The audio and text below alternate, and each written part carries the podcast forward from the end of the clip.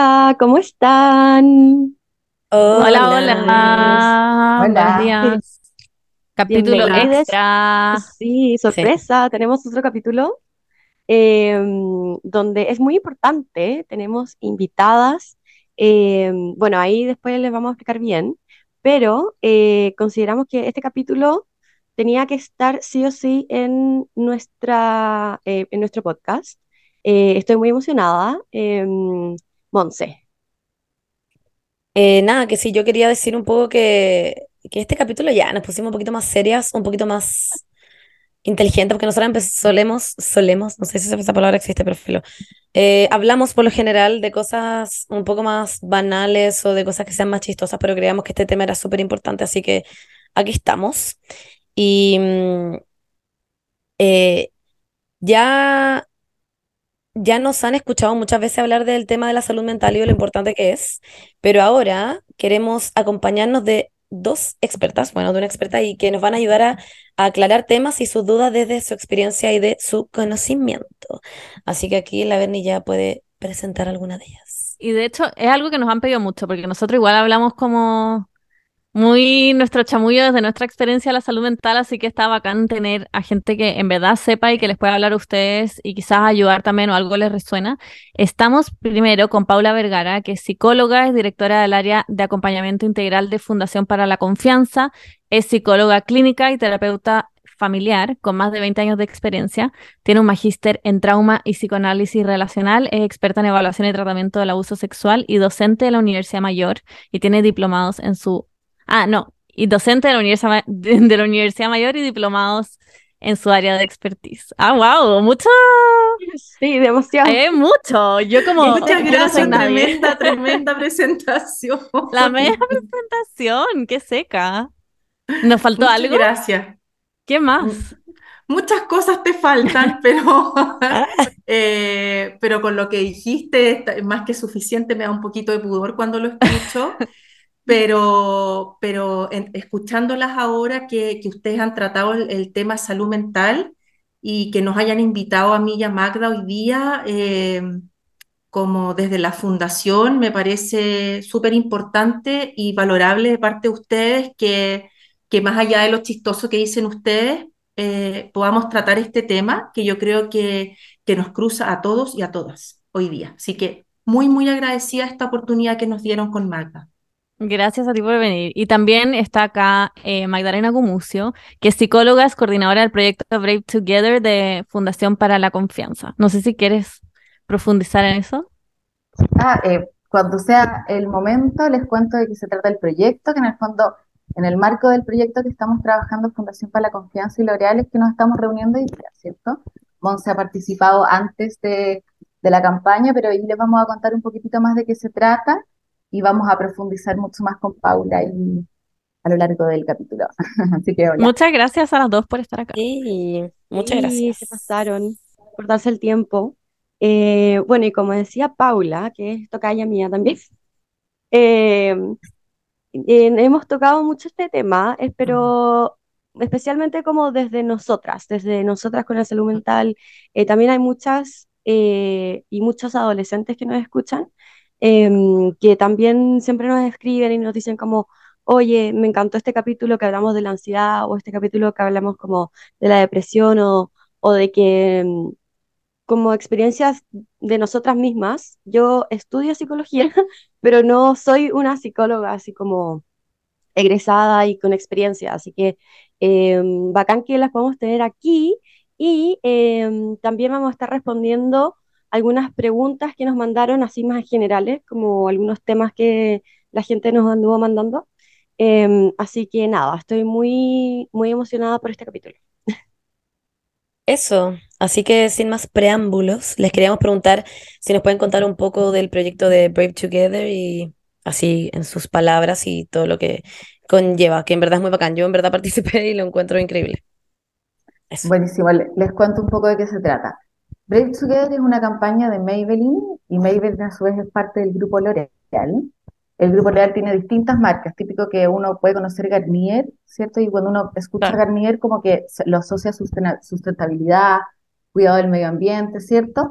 Y es porque la causa de marca de Garnier va apunta para allá. Hay otra, por ejemplo, que es L'Oréal París, que nosotros también estamos en un proyecto con ellos que tiene que ver con un programa que se llama Stand Up, que busca contribuir a la disminución del acoso sexual callejero en espacios públicos, también puede que lo conozcan. Y Maybelline ha decidido en el fondo enfocarse en aportar eh, para generar una red de apoyo, promoción del autocuidado y espacio de sensibilización y poder hablar de los temas de salud mental desde jóvenes hacia jóvenes. Y en particular estamos, eh, la Fundación para la Confianza detrás para apoyarlos en el fondo como expertos en salud mental. Todo el equipo de psicólogos que forma parte de la fundación está detrás de eh, validar un poco las producciones que se están haciendo en el marco de este proyecto. Eh, y, hay una y en el fondo hay una página web eh, que se llama maybelline.cl slash break together, en donde las personas pueden entrar y pueden encontrar información que les pueda ayudar para entender un poquitito más sobre la ansiedad, la depresión u otros problemas de salud mental, encontrar algunas recomendaciones en torno al bienestar emocional y autocuidado, y también hay una parte en donde pueden acceder a la atención uno a uno, y eso es súper importante. Dispusimos de unos test de ansiedad y depresión donde las personas pueden ir a contestar, y luego las respuestas de estos test, que en ningún caso son un diagnóstico, van a eh, permitir orientarles eh, y encontrar otros módulos de atención que van a ser contestados por la Fundación para la Confianza.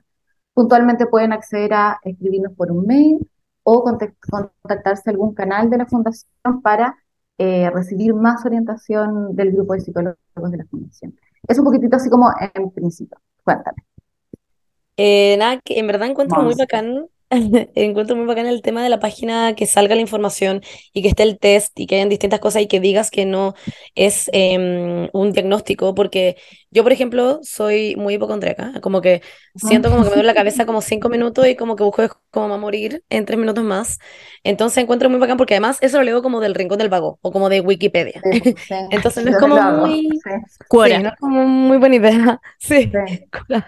Entonces encuentro bacán que esté en la página y que esa información real que está en el fondo escrita por personas que han investigado sobre esto, por psicólogos, por, por gente que sabe al final, por, por expertos, porque de verdad que yo a veces leo cosas y asumo que tengo ciertas cosas, porque además a veces los síntomas, por decir así, o, las cosas que uno puede sentir son eh, muy parecidas una entre otras. Entonces, como que yo a veces creo que tengo todo cuando en realidad no tengo nada, o ni siquiera es ninguna de esas cosas que leí. Entonces, encuentro muy bacán que haya incluso como test y de todo que te ayude un poco más como para orientarte en lo que quizás podrías llegar a tener o no. Como, o la recomendación de lo que, claro, de acuerdo a tu Exacto como lo que te recomendamos hacer. Sí, y, además tener ahí el uno a uno. Sí, pues es importante lo que dices, Monse, porque estos test en el fondo nosotros hicimos un convenio con un instituto que se llama IMAI, el Núcleo Emiliano IMAI, que son, ellos son investigadores expertos que eh, aportan con evidencia científica para mejorar la salud mental de los jóvenes de Chile. Entonces, tampoco es que nosotros dispusimos antojadizamente un test cualquiera, sino que está avalado por ellos, las respuestas también, entonces también eso contribuye a entregar recursos de apoyo como seguros, que también es uno de los objetivos de la campaña. Y eso les cuento, chiquillas. Cuéntame. no, nada, volviendo un poco como a la salud mental en general, encuentro bacán que existan este tipo de recursos más fiables porque siento que, por un lado, es bacán que se esté hablando más de salud mental, que en la época, no sé, de nuestros papás, eh, nadie hablaba de eso, era como gente loca iba al psicólogo, no, no era como algo normal. Eh, pero también como en este proceso de que se ha popularizado el tema y que se está hablando más y se está visibilizando, creo que también ha salido mucha información como cuestionable. Y hay como muchos influencers hablando eh, de ansiedad y de depresión como si nada y a veces uno no sabe qué es real y qué no y como que también, no sé, la ansiedad para una persona puede ser muy distinta que como se le manifiesta a otra persona y entonces como que al final uno no sabe qué creer. Entonces está bueno tener como recursos más fiables en Internet, porque, no sé, yo hablo, abro Instagram hoy en día y están todos hablando de ansiedad y ya, como que uno ya no sabe. Sí, buenísimo. Eso es. Em, bueno, así que con eso, ya un poco más con la introducción de todo, queríamos preguntarle como cosas más generales. Ahí si ustedes dos nos pueden responder así como se van alternando, no sé. Eh, pero queremos preguntarle un poco, onda, ¿Qué es la salud mental en general y por qué es tan importante? Así como en grandes rasgos. Para partir. Oye, qué buena pregunta y, y, qué bueno lo que dices, Bernardita. No, no sabía que, que se hablaba tan, eh, como livianamente lo que es ansiedad, depresión. Eh, yo creo que lo que está ocurriendo es que como cultura o sociedad nos estamos dando cuenta que la salud mental es importante. No sabemos mucho qué hacer, ¿no? Pero, pero al menos estamos hablando de esto, ¿no? Antes, como dices tú, la salud mental era un, un tema tabú, que se escondía mucho, que generaba vergüenza, y hoy día sabemos que la salud mental es súper relevante. Eh, ¿y qué es la salud mental? Entonces, cuando hablamos de salud mental, ¿qué, qué es eso? La salud mental tiene que ver con todo lo que nosotros somos como seres humanos, ¿ya? La salud mental es parte de nosotros. Esto tiene que ver con cómo establecemos relaciones con los demás, eh, tiene que ver con cómo manejamos y reconocemos las emociones y los sentimientos que tenemos como persona, pero también tiene que ver con capacidades cognitivas, como nuestra capacidad de atender, de observar, de aprender.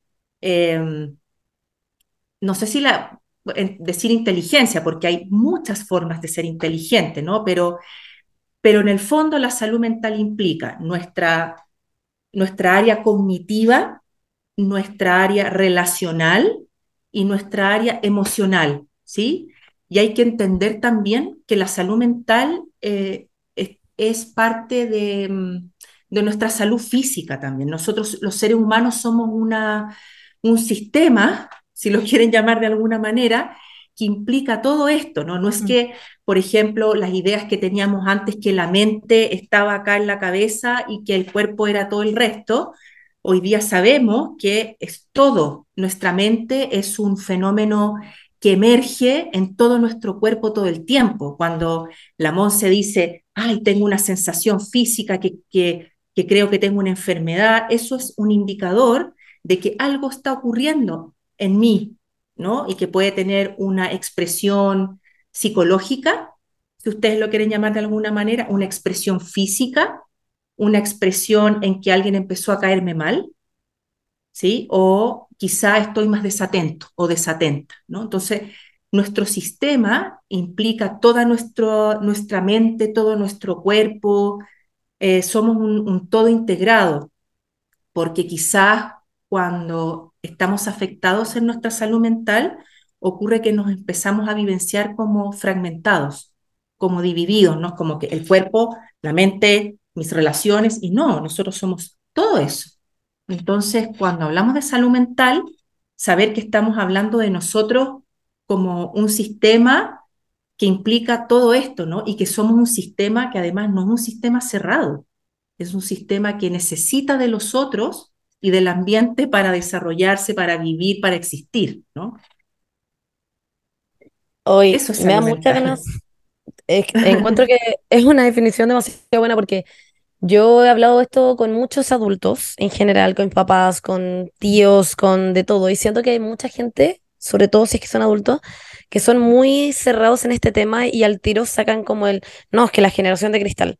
Y como que siempre está este tema que es como, no, es que ahora los niños son como los adolescentes de esta generación es demasiado frágil, entonces por eso todos necesitan psicólogo, necesitan remedio, necesitan cuestión. Y yo siempre intento decir como, no es que ahora se necesite esto, siempre se ha necesitado, solamente que antes nunca se le dio la importancia. Y quizás ahora como está ya más en boga y como la gente tiene más eh, confianza para decir, ¿sabes qué? Me siento así y uno lo puede poner, le puede poner un nombre en el fondo.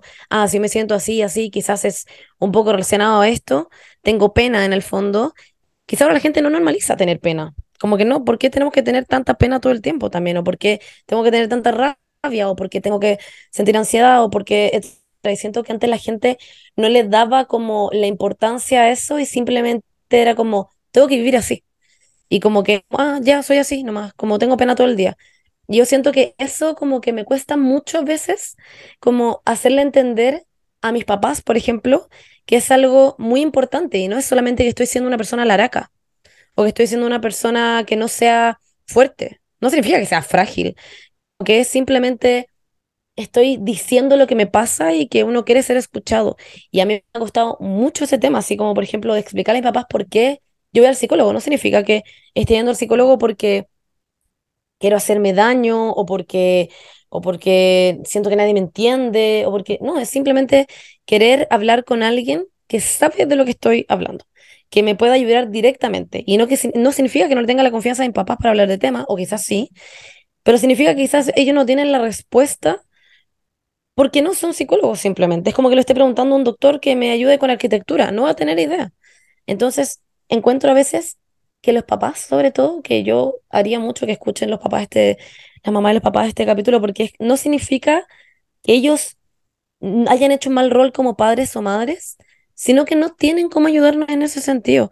Y yo creo que ahí es donde viene como la respuesta más como, oh, hice algo mal como padre, como madre, entonces no, ¿cómo vas a ir al psicólogo? ¿Cómo vas a ir al psiquiatra? ¿Cómo vas a tomar remedios? Si yo debería ser la persona que te resuelve estos problemas. Y no significa eso. Y por eso ahí vienen con, no, la generación de crisis que ahora necesita remedios y que necesita cuestiones. A mí como, como que me da mucha ese tema porque hay muchos niños y niñas adolescentes que yo creo que se tragan estas cosas porque escuchan a sus papás decir estas cosas, entonces ni siquiera dicen que en verdad quizás necesitan ayuda. Y ahí es donde se generan problemas más grandes. Em, eso, ah, siento que me como, Es como ese meme que es como si, lo, si nuestros papás hubieran ido a terapia y es como un mundo como futurista, como, como muy progresista. Pero es real, el otro día es real, como es real. que la generación Z es la generación como más terapiada como en la historia, como los que más van a terapia. Y suena como, como que fuera malo, pero en verdad está bien, como que la gente se está atreviendo a hablar de sus problemas, está resolviendo sus problemas y no está como guardándose rollos para después, que yo siento que como que es un problema de muchos de nuestros papás, al menos yo lo veo a mis papás que les cuesta mucho hablar de temas como más complicados, son tan como más tupidos, como más cerrados, en vez que ahora eso como que hay mucha más libertad en ese tema. Sí, bueno, yo soy de la X, así que puedo dar cuenta absolutamente de que, mira, esto tiene que ver con un tema histórico-cultural también, ¿no? Esto que dice la Monse de, de esta generación de papás que percibe a esta nueva generación como más frágil, ¿sí? La, generación de cristal. Yo creo que hay algo ahí que, que de incorporar en todos nosotros de lo histórico-cultural de la generación que está criando hoy día a la generación de ahora, ¿no?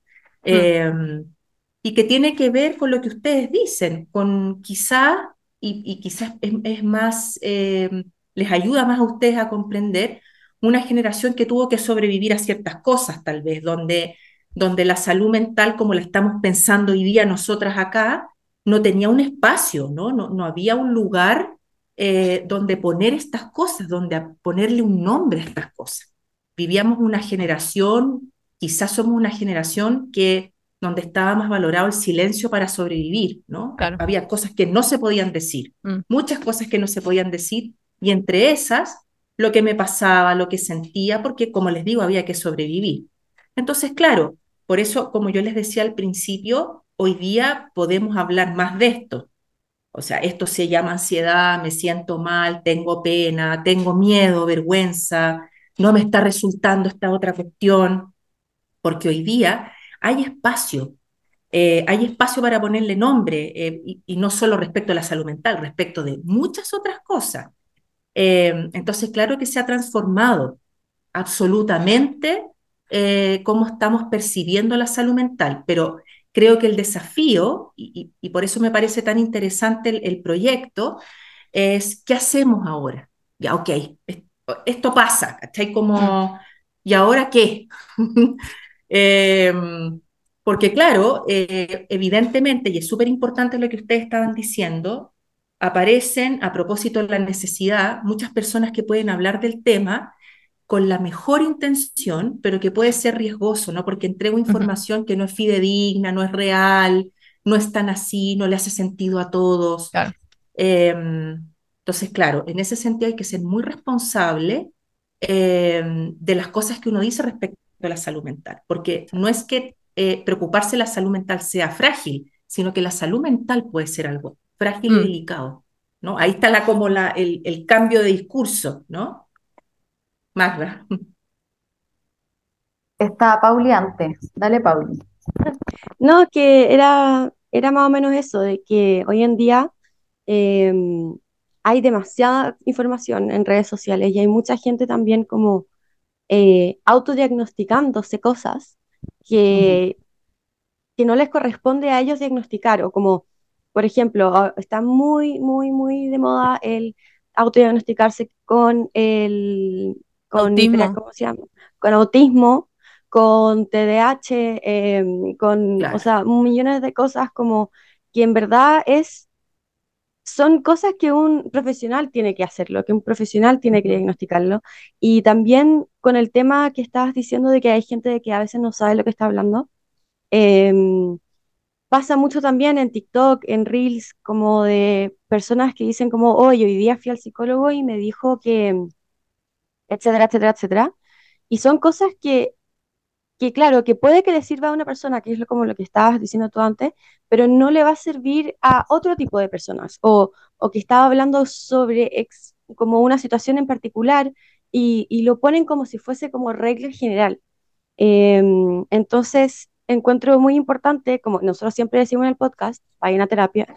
Siempre les decimos como vayan a, vayan al psicólogo, vayan a terapia, si tienen estos problemas, vayan a terapia. O ni siquiera, si es que quieren, si es que, según yo, como estudiante de psicología, creo que todos los adolescentes se beneficiarían muchísimo teniendo a un, un psicólogo o psicóloga que los pueda guiar en ese proceso de adolescencia, que también es como tan importante.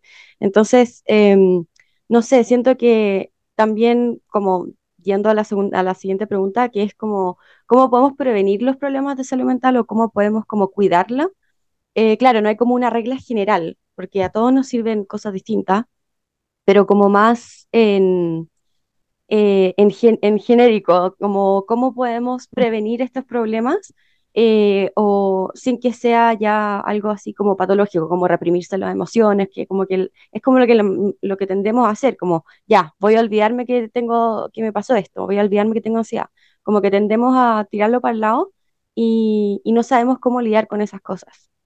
Y también, Paula, como cómo cuidarla en un mundo en que hay ciertas reglas y hay ciertas cosas que hay que hacer y que es como un mundo hoy en día como estresante, como que claro, uno diría, no, para la ansiedad me sirve tomarme el día, quedarme en cama todo el día, pero no, igual hay que salir a la U, hay que pasar los ramos, hay que trabajar, hay que, no sé, ir a eventos sociales que quizás te dan ansiedad, como que hay que igual seguir un poco como la vida y en el proceso cuidar tu salud mental y a veces eso igual se complica, que eso nos lo preguntaron harto, como cómo cuido mi salud mental en un mundo en donde igual tengo que cumplir.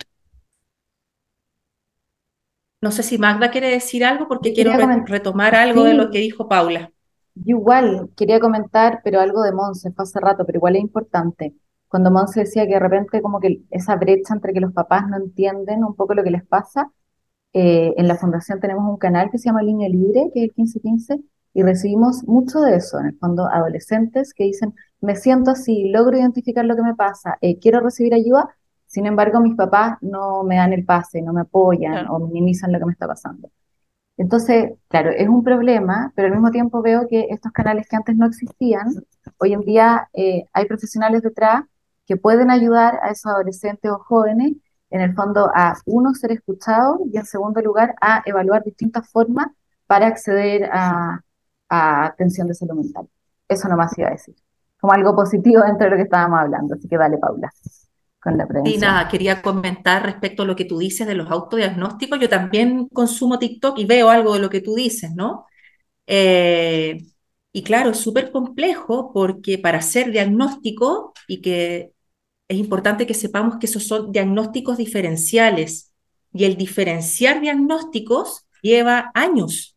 Hay manuales diagnósticos que están pensados por equipos eh, multidisciplinarios donde hay psiquiatras, psicólogos discutiendo respecto de los síntomas, qué tiene que ver con esto, sacar ciertos diagnósticos, ¿no? Eh, porque además el diagnóstico, y yo creo que es importante decirle a todas las personas que las escuchan a ustedes, los diagnósticos son un poquito como encerrarme y quedarme en un sitio donde quizás no puedo cambiar nada, porque como tengo Mm, trastorno de atencional, siempre me va a ir claro, mal, ¿ya? Como claro. que está la noción de no cambio.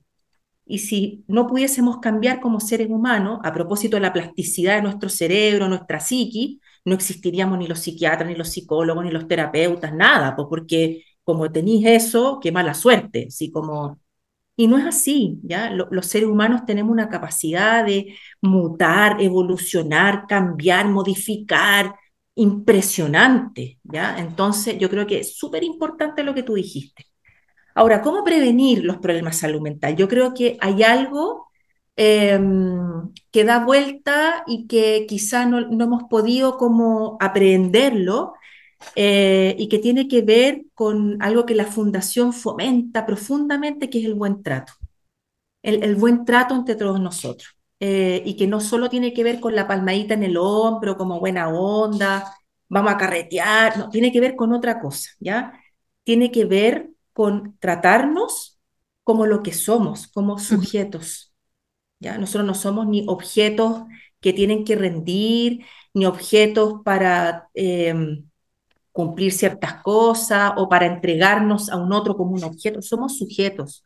Y los sujetos tenemos todo esto que hemos estado conversando. Y para que eso se desarrolle adaptativamente, tranquilamente, requerimos de un otro que nos trate bien. ¿Sí? Y al revés, ¿no? Nosotros tratar bien a otros. Para que los seres humanos nos constituyamos como seres humanos, requerimos de otros seres humanos.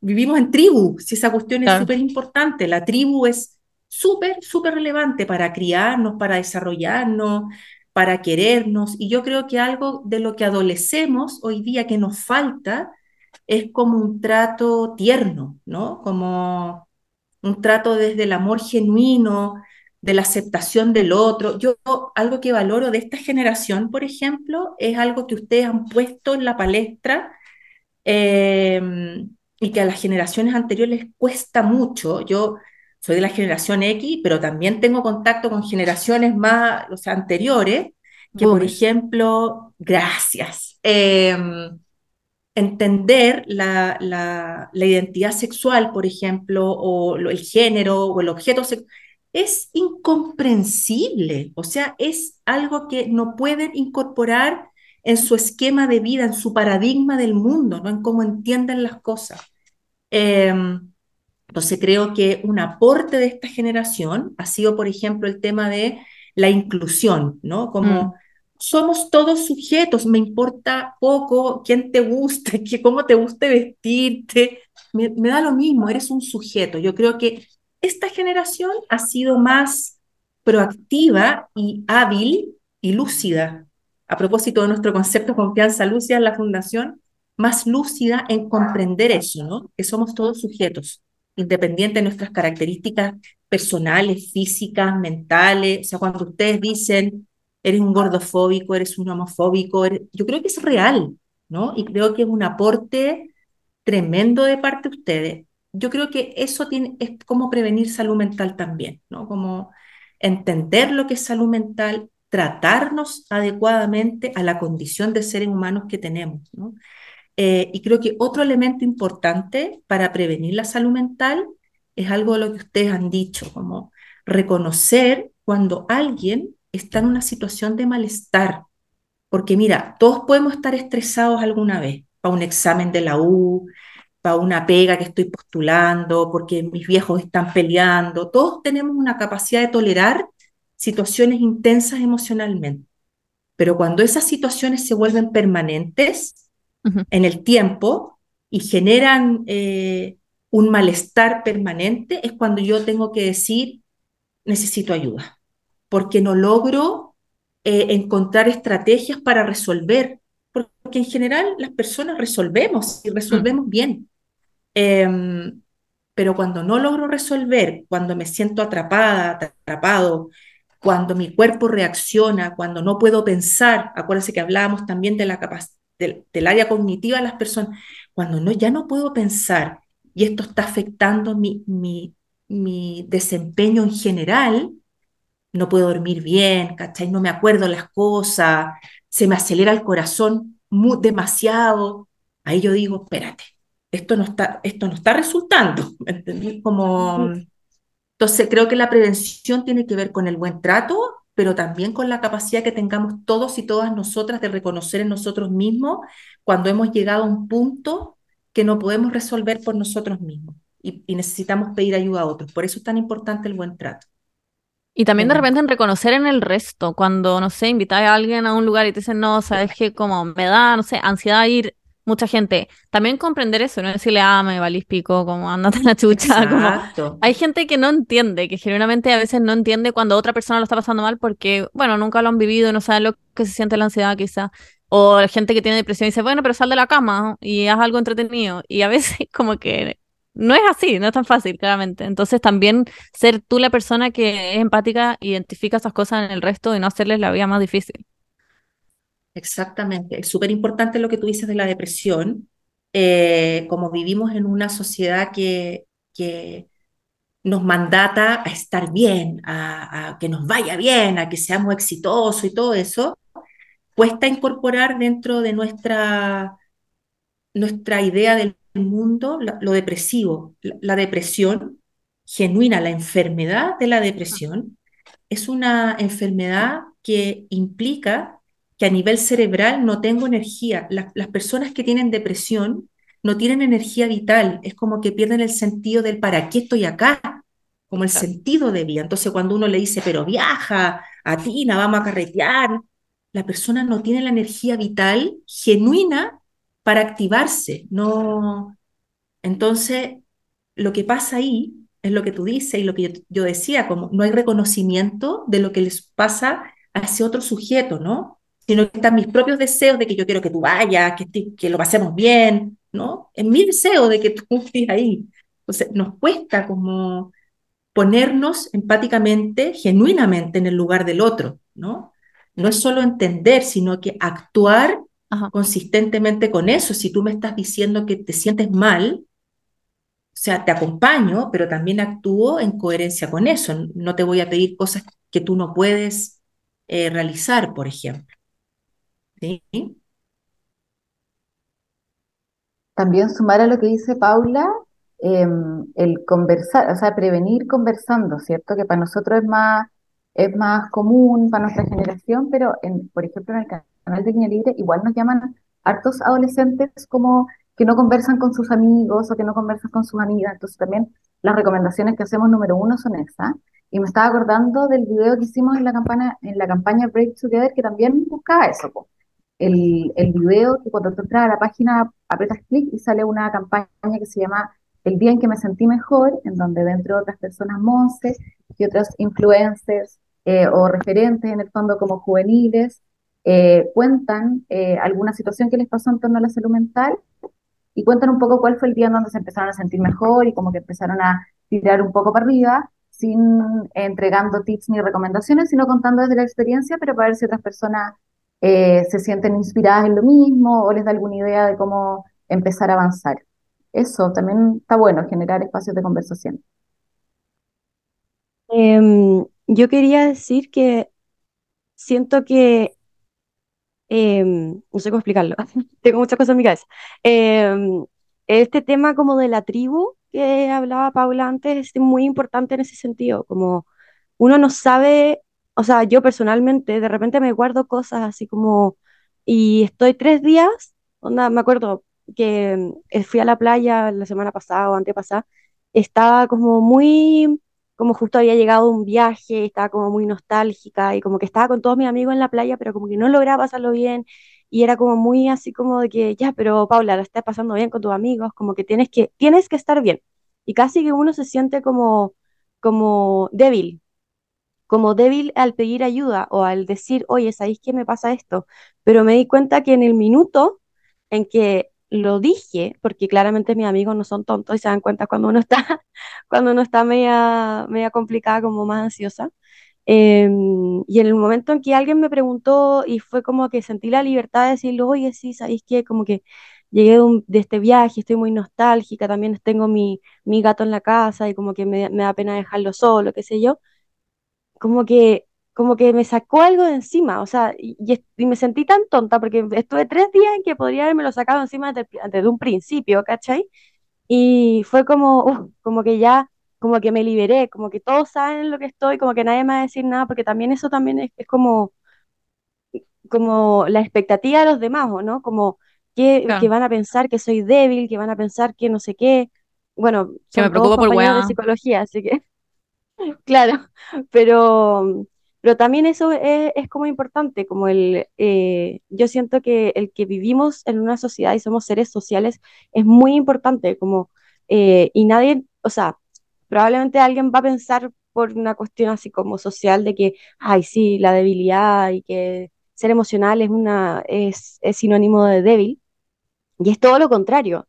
Yo siento que la fortaleza que uno tiene que tener para decir que está mal, para reconocer que uno está mal, reconocer que, chuta, quizás está mal que me duerma todos los días a las 3 de la mañana porque no puedo parar de pensar en cosas catastróficas, no sé.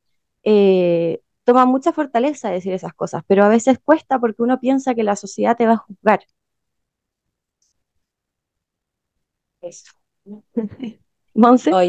Sí, perdón, quiero decir algo cortito, que eso me recuerda mucho lo que decía la Paula ahora también, y, y que también tiene razón en lo que estábamos hablando antes, em, que la gente hoy en día tiene menos miedo a decir lo que le pasa porque se habla del tema simplemente.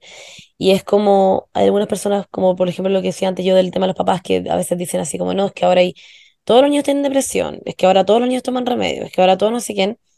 No significa eso, no significa que ahora todos tengan depresión, significa que ahora la gente se siente más en confianza de poder decir, oigan, me siento mal, creo, creo que me siento mal. Eh, como esto que estoy sintiendo es normal, debería sentirme así o no. Y es como cuando la gente dice, se relaciona mucho, o sea, como que a mí me hace ruido con esto cuando la gente dice, no, es que ahora todos son gay, ahora son todas parte de la comunidad LGBT. Y es como, no, no es que ahora sea una moda que todo el mundo es parte de la comunidad LGBT, ahora la gente tiene la confianza de decir, oye, ¿sabéis que en realidad no me gustaban las mujeres, me gustaban los hombres, como toda mi vida, pero, o, te das cuenta ahora también, como más fácil, más rápido, como no significa que antes hayan habido menos gays, siempre han habido gays, siempre ha habido gente trans, es simplemente gente que ahora se está dando cuenta de que existe esto, de que esto era una posibilidad, de que era una posibilidad, o sea, para mí, literal fue así. A mí me gustan las mujeres y probablemente toda la vida me gustan las mujeres, solamente que yo nunca lo pude ver porque nunca literalmente no, no tenía ningún referente, no, no tenía nadie que me dijera esto. Entonces yo me acuerdo de momentos específicos de ver en series que dos mujeres se dieron un beso y yo que era así como, what, como esto sí que era posible, como no, no tenía idea de que yo tenía otra posibilidad, como yo me estaba obligando generalmente que me gustaran los hombres, porque eso es lo que me habían enseñado. Las mujeres eran amigas, los hombres eran personas que te gustaban. Entonces, yo eso es lo mismo que le pasa hoy en día a la gente, como tú tienes que ser feliz. Y si tienes pena, es normal que tengáis pena, como, pero tenéis que seguir tu vida. Y es, es, es, lo mismo ahora, como eso no, no, no, ah, no, no, que no quiere decir eso, como que es simplemente hoy en día, como está tan en boga todos estos temas, la gente tiene eh, las ganas de estar mejor que antes.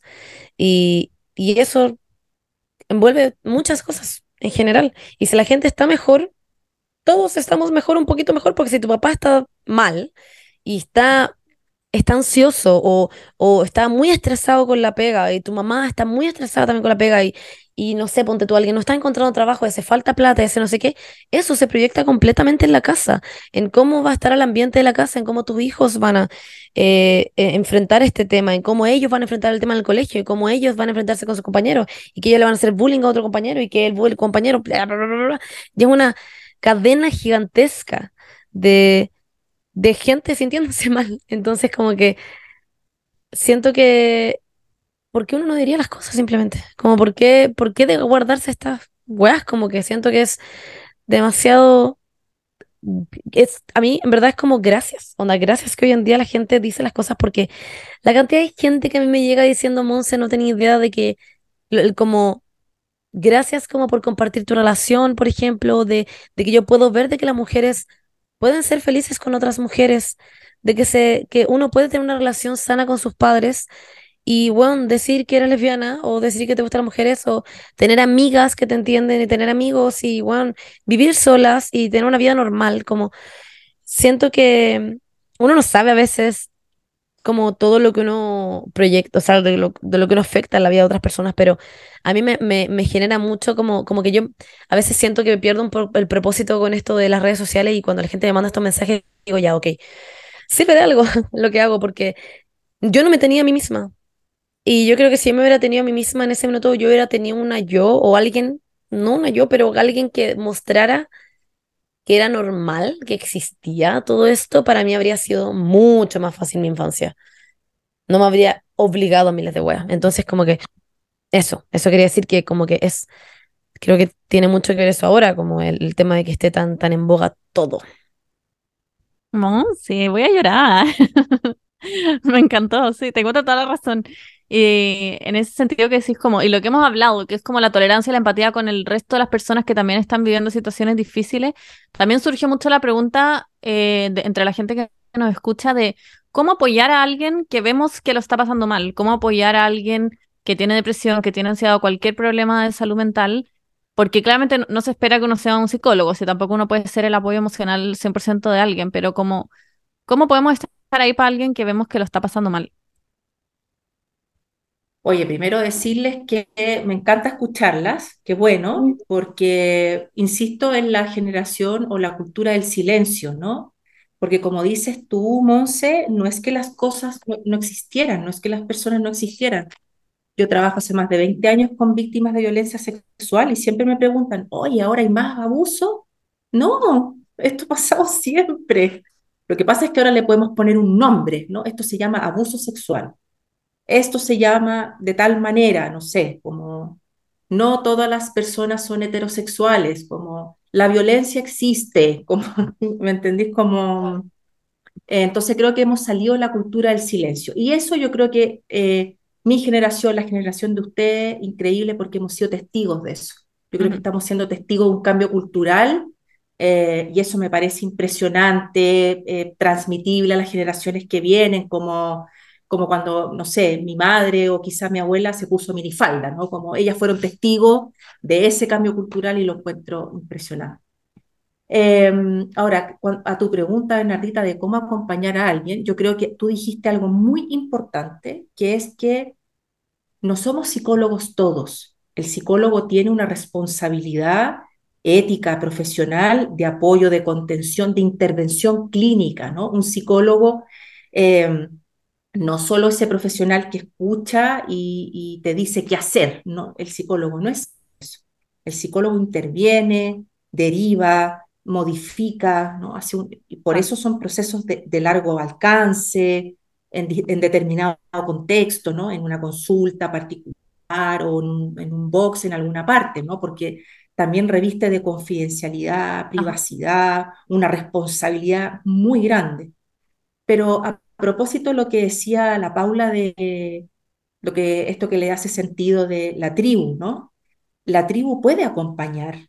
Eh, a veces puede que a un amigo o una amiga le dé una crisis de pánico, ¿ya? Las crisis de pánico son eh, momentos muy ingratos, ¿ya? Porque da mucho susto o a volverme loco o loca o a morirme, ¿ya? La sensación es muy desagradable pierdes la capacidad, el ritmo de la respiración, se acelera el corazón, te transpiran las manos, hay una sensación muy, muy eh, terrible, que es la despersonalización, que tú sientes que sales de tu propio cuerpo, es muy heavy.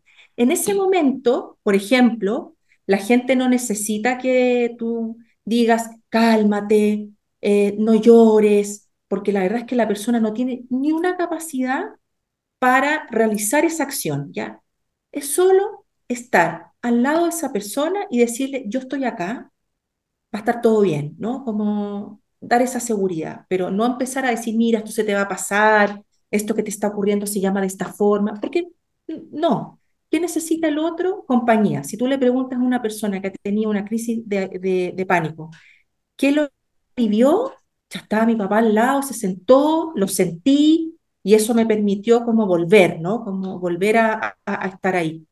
Entonces tiene que ver con eso, Bernardita, con, con estar con el otro aceptar que el otro se siente mal, que el otro tiene un síntoma. Recuerden que el síntoma es el resultado de una sensación.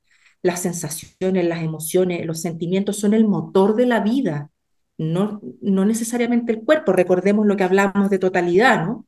Las emociones tienen este fin de, de movilizar a los seres humanos. Entonces, cuando eso se desregula eh, y se pierde como, como la regulación entre todos estos sistemas, es súper es doloroso, asusta, eh, no tenemos por qué saber, por ejemplo, si tú le preguntas a un joven, ¿tú sientes angustia o ansiedad? No sé, porque ¿qué diferencia hay entre la angustia y la ansiedad, por ejemplo? Nadie ha explicado eso. La ansiedad es muy distinta a la angustia.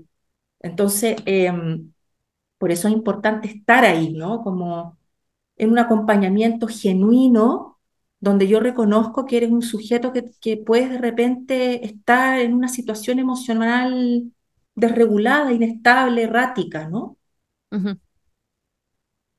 Em, encuentro súper importante el tema del acompañamiento. Siento que eh, es al final todo lo que uno quiere o uno quiere como en eso, en ese momento, como alguien que esté ahí, no necesariamente con palabras, sino que con presencia.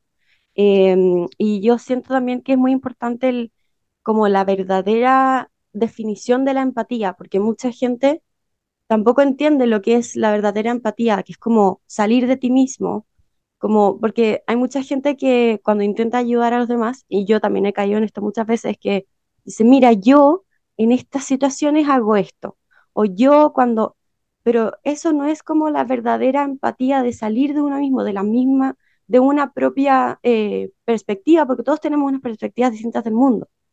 Entonces, quizás lo que yo hago no le va a servir a la otra persona. Y es reconocer eso reconocer que mi experiencia es muy distinta a la experiencia de la otra persona y la única forma en la que yo lo puedo ayudar es estar ahí, como el solamente estar, el, ser presencia de como pase lo que pase, voy a estar aquí. No sé cómo ayudarte, pero estoy aquí para lo que sea. O también el preguntar, mucha gente no, no se les olvida preguntar también, como el ¿qué puedo hacer para ayudarte? como el, porque uno siempre quiere tener la respuesta, como, entonces si uno pregunta también como, ¿cómo te puedo ayudar en este minuto? Y ahí la, la que mejor va a saber cómo, cómo uno puede ayudar es la otra persona, entonces te va a decir, solo este, tienes que estar aquí conmigo, eso es todo lo que necesito, perfecto, entonces como que siento que eso también se, se olvida, el, el preguntar, como la otra persona es la, la que mejor va a saber cómo, cómo, cómo puede ser ayudada, entonces también eso siento que es importante. Como añadiendo todo lo magnífico que dijiste antes, Paula.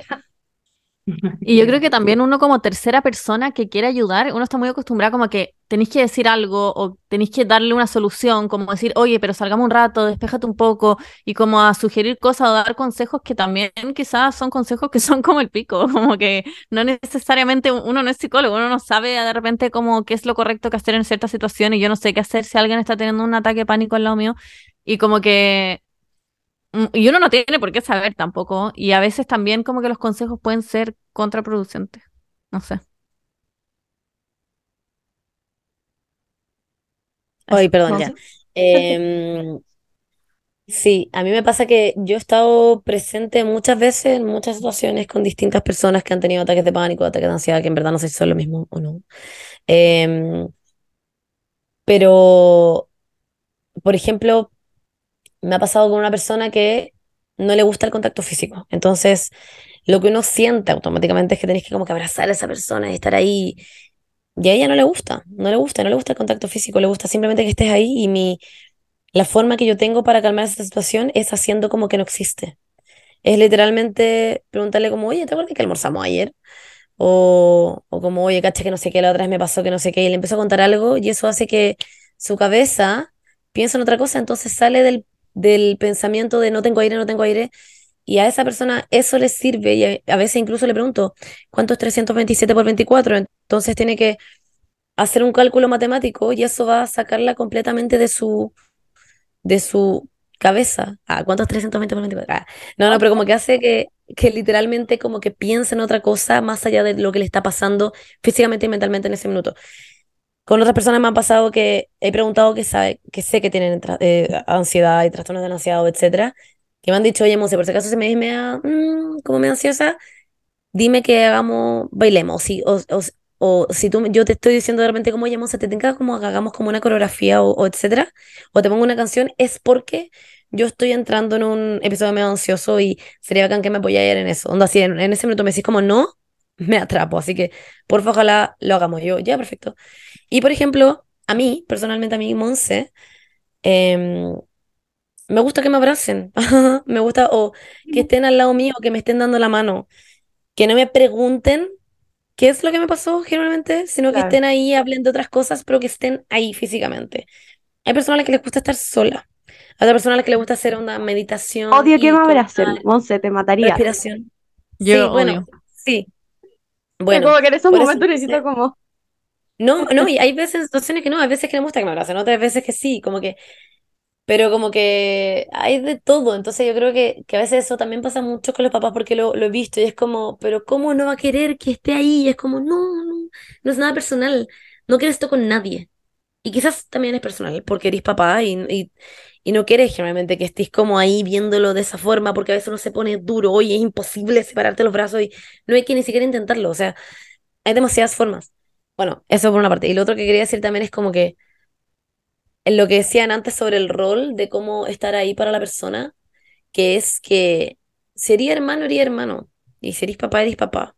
Y a veces sería hermano, no podéis ser papá. Y a mí a veces me pasa mucho eso. Yo intento a veces mucho cubrir el, el rol de lo que sería una mamá o un papá e intentar de hacer todo lo posible. Y soy amiga, soy papá, soy psicóloga, soy, bueno, soy perro, soy de todo. Y, y a veces ahí es cuando uno entra como a cubrir lugares, roles que uno no debería cubrir.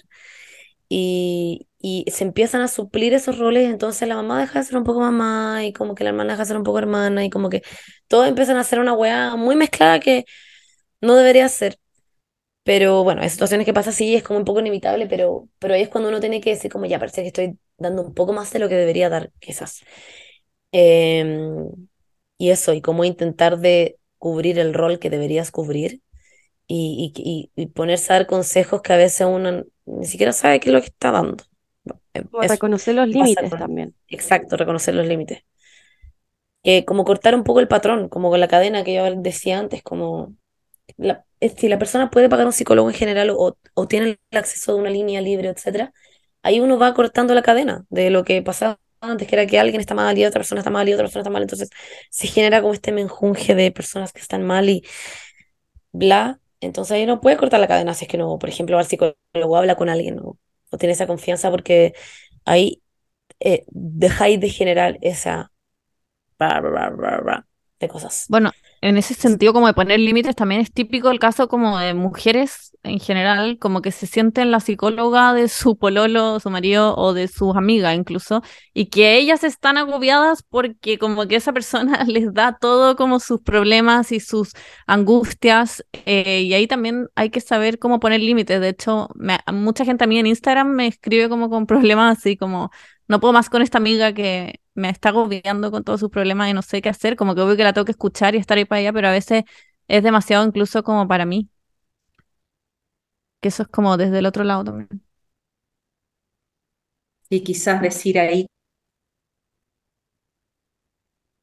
que eso, ¿no? De, de relaciones donde yo me hago cargo emocionalmente del otro. Claro, Eh, y claro, ahí uno tiene que preguntarse de qué me sirve a mí también hacerme cargo de los otros, ¿no? ¿Qué, qué pasa ahí? Bueno, los psicólogos tenemos más claro eso, por eso uno es psicólogo y se forma. Los psicólogos tienen esas competencias. ¿no? De cómo acompañar, de hasta dónde acompañar, eh, desde qué lugar, ¿no? Entonces, a veces pasa esto, ¿no? Que me hago cargo de, de otras personas y se pierde la propia capacidad de darme cuenta qué me pasa a mí, ¿no? Entonces estoy, eh, estoy en la subjetividad de otras personas, pero no estoy en la mía, yo no tengo idea, hasta que ya de repente me veo agobiadísima o eh, estoy agobiado por, hacerme cargo eh, y me siento responsable de lo que le pasa al otro, ¿no? Y eso es un error. Yo no soy responsable de eso. Esa persona a la que yo estoy acompañando tiene otros adultos responsables u otros cuidadores. Y cuando se es adulto, uno mismo es responsable de sí mismo, ¿no? Como eh, ustedes han traído, esta generación también, un concepto que es como la, creo que es la responsabilidad emocional sí, del otro, ¿sí? Como a propósito de, la, de, de cómo han ido cambiando lo- la- las reglas del juego en el establecimiento de relaciones, eh, pero esa responsabilidad emocional, claro, tiene que ver con tratar al otro como un sujeto, pero no hacerme cargo de su salud mental, que es distinto, ¿ya? Eh, es muy distinto. Para la salud mental existen profesionales a cargo, como cuando uno se quiebra, el, no sé, la pierna, eh, no me la va a arreglar mi mamá, tengo que ir a un médico, traumatólogo, que me ponga yeso, una gota, no, o sea, todo tiene como, como un lugar, ¿no? Hasta dónde, hasta dónde me hago cargo de las demás personas. también tiene que ver con el autocuidado, ¿no? Claro. es súper importante en salud mental. Sí. Eso. Em, a ver, déjame, estoy viendo los otros temas que nos faltan hablar. Em, hay también, bueno, hemos hablado de la dependencia emocional, pero también hay gente que, em, que ha querido como comunicar cómo se siente no solo a sus padres, al, al, a sus pololos, pololas, etcétera, comunicar cómo cómo se sienten y las otras como que no, no, no lo entienden. Eh, también me ha pasado muchas veces a mí, como decir como, pucha, es que estoy como muy ansiosa y es como, pero ¿por qué? Como, ¿cómo, cómo uno puede comunicar de forma más asertiva eh, o hacer que la otra persona entienda que qué es lo que es, es estar como ansiosa o, o- o estar en, pues, en un episodio depresivo, etcétera? Como que también nos llegaron muchas de esas preguntas. Mm. Es A difícil veces, porque sí, es hay que difícil. meterse como en la otra persona. Sí, es difícil porque primero vivimos, y, y los psicólogos trabajamos mucho en esto, porque quizás contarles que en la consulta ocurre mucho encontrarte con niños, niñas, adolescentes, que no tienen conocimiento, no tienen aprendizaje respecto de identificar lo que les pasa, ¿ya?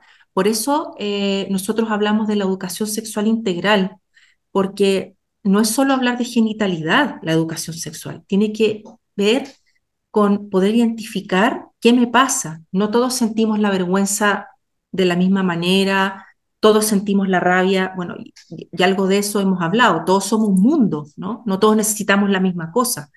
Se pasa que tenemos como este déficit en entender y reconocer qué nos pasa. Es esto, cuando a un niño yo le digo, por ejemplo, cuando te sientas incómodo, no dejes que te toquen. Y los niños me dicen, yo no sé lo que es incómodo, porque me dijeron que no me tocaran mis partes privadas. ¿Cuáles son las partes privadas? Como, ¿qué es vergüenza? ¿Dónde se siente? ¿Cómo se siente? Entonces, creo algo de lo que podemos hacer como para cuidarnos y protegernos nosotros también en nuestra salud mental es aprender a identificar cómo siento yo, cómo es la pena en mí, ¿no? Algo lo que decía entonces, cuando a mí me, siento ansiosa, me gusta que me abracen. O sea, bacán, porque quiere decir que tiene una noción importante de cómo ella reacciona con el mundo y con los demás, ¿no? Aprender un poco de eso, cómo, cómo me desenvuelvo yo, cómo me relaciono, cómo siento las cosas, cómo aprendo. Eso es súper importante, ¿ya? Entonces, porque si no, ponemos todo, toda nuestra recuperación o todo lo que podemos hacer en los otros y nosotros podemos hacer mucho por nosotros mismos y nosotras mismas, muchísimo, en la medida en que tenemos noción que estamos conscientes de, de cómo funciono, ¿no? Y también ahí es importante como reconocer en esta tribu, Paula, eh, quiénes son los, los sabios, ¿no? Como, porque si uno empieza a pensar, y yo escucho mucho a los jóvenes y, a gente adulta también, cuando yo les pregunto, bueno, pero ¿quién te cuidó en tu familia? Si no fue tu mamá, no fue tu papá, siempre surge alguien ahí, ¿no? Como un abuelo, una abuela, un tío, una tía eh, siempre hay un adulto ahí dando vuelta eh, que nos puede acoger, ¿no? Eh, y quizá transmitir que con que haya una sola persona en nuestro ambiente que logre visibilizarnos y, y acogernos es suficiente, ¿ya? Es parte de la tribu, es como el sabio emocional o el que es capaz de mirar, ¿no? Eh, en las familias siempre hay alguien que trae la historia, hay otro que es como el conflictivo, pero también hay uno ahí que, que es el que tiene más capacidad emocional. Esa persona hay que buscarla, hay que reconocerla. Entonces también uno debe ser cuidadoso y cuidadosa y responsable eh, de con quién uno comparte, ¿no? A veces no está en el medio cercano, a veces está un, un chat de profesionales, a veces hay un proyecto, a veces hay tres eh, chiquillas bacanes en un podcast que hablan de algo que a mí me, me, me hace sentido y, y pregunto. Eso también tiene que ver con buscar responsablemente espacios donde yo puedo dar cuenta de lo que me está pasando, no a cualquier persona, también tiene que ver con el resguardo de mi intimidad, ¿no? Cuando, Claro. si no sé si ustedes se han fijado en personas que hablan de cuestiones que uno dice, no, que no lo diga acá, porque se pone como, Claro. se expone, ¿no? Como que, eh, pero eso tiene que ver con la poca capacidad que tenemos de regularnos, de mirarnos a nosotros mismos. Por eso te digo que es importante también eh, hacer ese ejercicio, ¿no? ¿Quién soy yo finalmente? ¿Cómo, cómo, cómo funciono en la vida? ¿Sí? Hace mucho Sí. sentido. Demasiado. No sé si eh, Magdalena quiere decir algo, porque quiero después de pasar a otra, otra pregunta. No, denle usted. Acuérdense que la Paula ahí está contestando las preguntas como experta y yo todo lo que tenga que ver con Brave Together cuando cerremos eh, a- a- aporto desde ahí. Así que denle. Excelente. Bueno, la, una de las, ya las últimas cosas que queremos hablar es el tema de que hay mucha gente que se siente frustrada en buscar ayuda porque ya han pasado por varios psicólogos, por varias terapias, por eh, varios psiquiatras, por varios remedios, por varios todo, y como que empiezan a sentir como un poco esta frustración de tener ansiedad siempre, de no encontrar la ayuda correcta, de qué es lo que me pasa, cómo puede ser de que tengo, he tenido cinco psicólogos y todavía sigo igual. Como que hay mucha gente que deja mucho la terapia por eso, de hecho, o porque no se sienten muy cómodos, no sé, po. Entran en un, en un estrés gigantesco. Entonces, Sí. ¿cómo, hay, cómo hacerlo?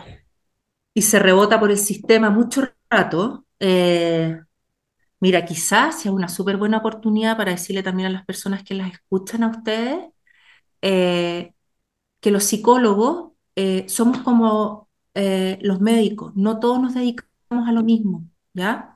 Por ejemplo, en mi caso yo me dedico a violencia y particularmente a violencia sexual. Ahí me manejo increíble, pero si tú me preguntas de trastorno psiquiátrico, quizá no, no sé tanto. O no me voy a instalar en un colegio porque desconozco las necesidades educativas o no me manejo en ese, en ese ámbito.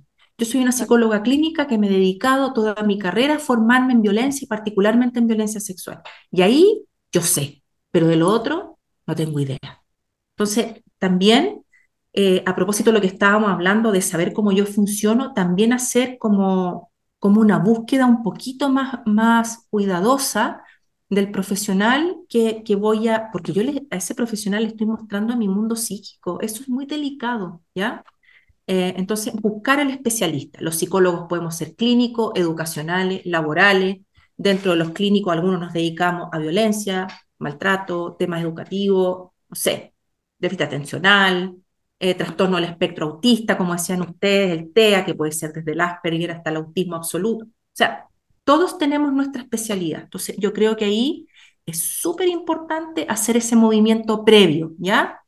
Eh, Ahí, Pauli, a Y por otra- algo. Ah, perdón. sí, Que es súper importante lo que estáis diciendo en el marco del proyecto, porque el módulo de atención 1-1 que se abre después de contestar los test, justamente tiene ese, ese rol, el que dice Paula, que en el fondo no vamos a poder tratar, ¿cierto? Atender de manera individual a todos quienes lleguen por ese canal, pero sí un objetivo y en algo que la Fundación tiene un fuerte, en parte, eh, producto del labor que ha hecho Paula, son las redes de derivación segura, ¿ya? Somos como un grupo de psicólogos que maneja unas redes de derivación que han funcionado bien, ¿cierto? No, no ponemos las manos al fuego por nadie, ¿cierto? Pero en el fondo es una red que funciona y que ha funcionado por un tiempo, así que también para quienes escuchan y entren a este módulo de atención, consideren que esa es una de las respuestas que pueden encontrar, que sabemos que hay gente que se queda un poco ahí dando vueltas, no sé con quién, no sé dónde, que está totalmente válido, pero pueden confiar en este equipo para llegar a esos lugares quizás que son más adecuados para lo que necesitan.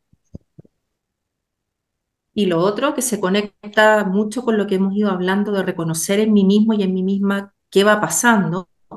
Si un psicólogo, en la relación con un psicólogo, no te sientes cómodo o cómoda, busca otro, rápidamente, ¿ya?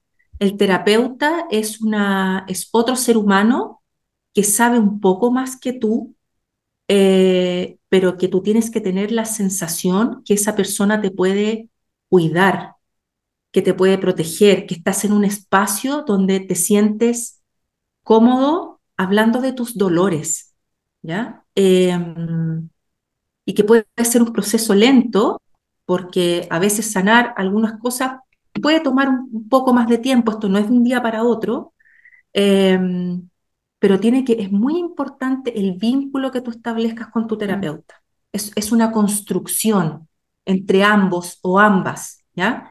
Es un logro. Los psicólogos decimos, logré vínculo terapéutico, eso es un logro tremendo, ¿ya? Eso no ocurre en el primer momento ni nada, es, es alguien que está dispuesto, dispuesta a acompañarte, pero tú también tienes que sentirte a disposición del terapeuta, ¿no? Como jamás sentirte sometida, obligado, eh, que hay algo que no puedes decir. O sea, es más, en un proceso terapéutico, para aquellos que, escuchan, eh, yo debería poder decirle a mi terapeuta, sabes que hay algo que, te quiero decir, pero no puedo, ¿no? no eh, pero no, no decirlo, porque es tu espacio, es un espacio muy relevante. Entonces, cuando yo ya siento que esto no está funcionando y al decirlo aún no funciona, tengo toda la libertad y todo el derecho de buscar a otra persona. Eh, y eso y, está bien, no pasa nada, ¿no? Eh, un buen terapeuta sabe lidiar con eso, porque puede ser que no resultó un proceso con un paciente y, no pasa nada.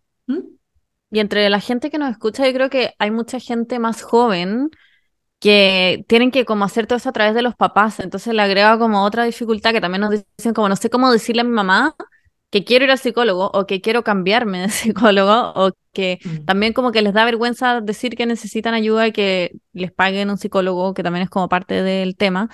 Eh, y hay como más trabas, entonces también, no sé, como que dificulta las cosas como ese paso, no es como llegar y buscar a otra persona, pero... No, es fácil. También no es fácil, pero hay que decirlo, porque cambiar de terapeuta no es fácil tampoco, ¿no? pero, pero quizás es mejor hacer ese cambio a seguir en un proceso que no me genera movimiento. Eso es súper importante. Donde no, no evoluciono, no, no, no, hay, no hay movimiento psíquico. Es súper importante. Difícil, pero importante. Yo quería reforzar eso porque he escuchado pero millones de personas que me han dicho como, no, bueno, y mi psicóloga o psicólogo nunca más me volvió a hablar, así que esto fue hace como dos años y nunca más volví. Mucha gente, mucha, mucha gente, o como, o no, como que pucha, tengo que tener el, mi como segunda sesión hace como tres meses, pero chuta, ya, como que no me da lata. Eh, yo siempre refuerzo eso como el busca ayuda, si es que no te funciona con este, tienes que tener como el, ponértelo en la agenda si te ayuda, como tomar hora, porque es muy fácil dejarlo ir, porque claro, como hoy en día es como tan fácil perderse en las cosas que uno tiene que hacer el día a día y todo, es muy fácil que se te olvide, es muy fácil que, y estas cosas no pasan la cuenta después, o sea, si es que uno eh, tuvo el momento en el que quería sanar algo, etcétera, o, o, o que alguien te escuche, y después ya como que pasó, después eso pasa la cuenta, o sea, uno necesita, si es que en un momento te preocupaste por eso, que sea constante, porque es muy fácil, eh, eh, o sea, es muy fácil como dejarlo pasar, como, ah, bueno, ya, pasó, pero es muy importante la atención psicológica, o sea, ir a terapia, es, la gente no le toma el peso de que realmente es, es casi que eh, liberador o, o te puede cambiar la vida para mejor, obviamente. Eso. Hoy, sí. Siento que ya como que dijimos todo. Ah, como que estoy muy así como satisfecha yo por lo menos con, con todo lo que se dijo, lo que se conversó y como a todo lo que llegamos. Em, rescato también esa parte que dijo Pablo en un minuto que ansiedad como no es lo mismo que angustia y que como que yo creo que muchas de nosotras sentimos angustia y de hecho mi psicóloga siempre me lo dice en mi propia terapia. Me dice, yo le digo, no, es que tuve mucha ansiedad, no sé qué, me dice, quizá no estás no, no estás ansiosa, estás angustiada por algo que te pasó. Es normal, ¿cachai? Como es... Y también como sacarle también esa como negatividad a lo que es la ansiedad también, porque es buena en, muchos sentidos también. Entonces, em, como me, me, gustó que se hablara de eso, porque yo creo que mucha gente ahora solo tiene ansiedad no tiene miedo. como lo que se habla. Alegría, no tiene emoción, eh, no, es ansiedad simplemente. Entonces, em, eso, como que muchas gracias en realidad por estar aquí, a Magdalena y a Paula por, por conversar con nosotras, con estas tres. Eh, y así adolescentes, qué vergüenza. Ay, Monse, tenemos como 50. No, literal tenemos 50 años, así que no. Eh, no, pero um, de verdad, gracias por estar acá. Eh, como que me, me encantan estos espacios porque generalmente creo que sirve para mucha gente y igual por lo menos, sé, 20.000 personas escuchan nuestros capítulos, entonces ahí van a haber 20.000 personas que nos van a estar escuchando y, y voy a hacer que mi mamá lo escuche. Y que quizás algo le va a Eh, hacer clic.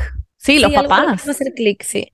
Así que si Sí. están escuchando esto, quizás déjenselo ahí a sus papás así como, oye, mira, caché que escuché esto, jajaja. Y Esto, retírense por si acaso, exacto, si ustedes no saben cómo decirle a sus papás que quieren ir al psicólogo, hola, mi nombre es Montserrat, probablemente estás escuchando esto porque tu hija quiere ir al psicólogo. Así que eso, aquí está el mensaje. ¿eh? No, pero eso, en verdad, gracias por, por estar acá, por conversar con nosotras. Eh, Buenísimo, no sé si quieren cerrar con Ah. algo. Eso, yo, como yo si quería cerrar con algunas palabras finales. yo de- dejo a la Paula para que cierre, pero en el fondo agradecerle a ustedes tres por esta instancia, por esta visibilidad y contarles que es como es el puntapié inicial del proyecto. Todavía todo esto que hemos hablado como que no ha, no ha comenzado porque no lo hemos difundido. Entonces está la primera, como el primer hito de difusión y esperamos que en el fondo sean quienes las escuchan a ustedes que puedan llegar a estos canales de apoyo que está eh, respondido por un equipo del calibre de Paula, en el fondo, como son profesionales muy preparados, que van a poder responder de manera adecuada eh, la- las necesidades que tengan cada ¿Cuál es como el link o como para dejarlo mega claro y que la gente Es se meta? maybelline.cl slash brave together. Ahí hay, recursos, pero también hay una parte donde están los cuestionarios que después te po- posibilitan la atención con, con los profesionales a, a través de mail o a través de otros canales. Igual lo vamos a dejar en el Ah, Instagram. Sí, Eso, lo vamos Y a dejar en el Instagram y en, en la, y en los comentarios del podcast, del capítulo. Bacán. Y, y lo último, pero no menos importante, gracias a Paula porque da un, un fuerte apoyo, como un espaldarazo al proyecto demasiado importante y como que lo que conversaron en las reflexiones de ustedes también me encantaron. Eso. Ah, qué bueno, sí fue una súper buena instancia. Yo decirles que las encuentro increíbles, porque algo lo que decía Monse al, al inicio, que no se daba cuenta de- del impacto que tenían los demás, esto tiene que ver con, con que finalmente ustedes algo de lo que hacen es reconocer como lo que le pasa a los demás también, ¿no? Y eso es tratar a los demás como personas. Y eso es súper importante. Así que, y quizás les debo la diferencia entre angustia y ansiedad. La ansiedad es una, es una sensación más em, como energética, ¿no? Como de activación, eh, que a veces se vuelve molesta, pero a veces en el cuerpo se siente como a nivel del estómago y, y como que suban las manos, se acelera el corazón, es como hablo rápido, tengo pensamientos rápidos, esa es como la, la ansiedad, ¿no? Eh, y que uno tiene conductas para aliviarla, como calmarla. Eso es lo ansioso.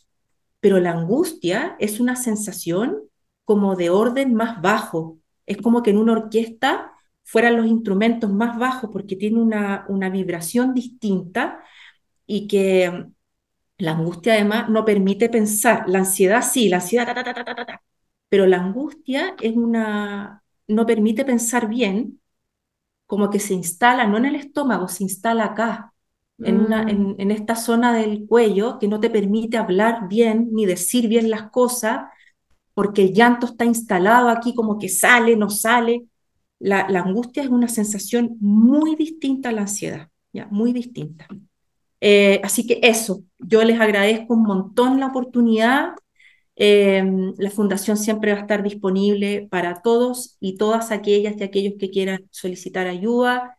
Está el proyecto que les ha hablado Magda, está la línea 1515, el chat y por supuesto el área de acompañamiento para todas aquellas personas que hayan vivido violencia sexual y necesiten orientación. El equipo va a estar disponible siempre. Así que muchísimas gracias por eh, el espacio. Eso, la felicito. Gracias a ustedes. Muchas Yo creo que gracias. como lección Sí, para la gente de este capítulo, sean amables y Sí. empáticos. Sí. ¿Cómo decía la doctora Polo? Como algo así. ¿cómo Respeten para que lo respete. Sí. Respete para lo que respete, Y que que Dios los ampare y que Dios los Claro. Literal. Esa es la lección. Eh, Gracias. Y pidan ayuda. Sí, nunca es difícil eh, eh, ser buena onda, honestamente. Así que muchísimas Eso. gracias a todas. Sí, muchas Y ya gracias. saben, Fundación para la Confianza, eh, Brave Together se llama la iniciativa. Eh, así que nada, eso. Espero que les haya gustado el capítulo, que hayan aprendido mucho, que se hayan motivado a pedir ayuda si la necesitan, que se hayan informado más eh, sobre la salud mental. Y eh, eso. Muchísimas gracias a todos por escucharnos. Sí, Eh, acuérdense de seguirnos. ah, y eso. Sí, de- también de seguir a Fundación para la Confianza y también a Maybelline por darnos también este espacio. Eh, eso, un abrazo. Ah, Que y que si quieren un abrazo, eh, con sentimiento. Adiós. Pero Ah. y que estén bien. Eso, adiós. Gracias.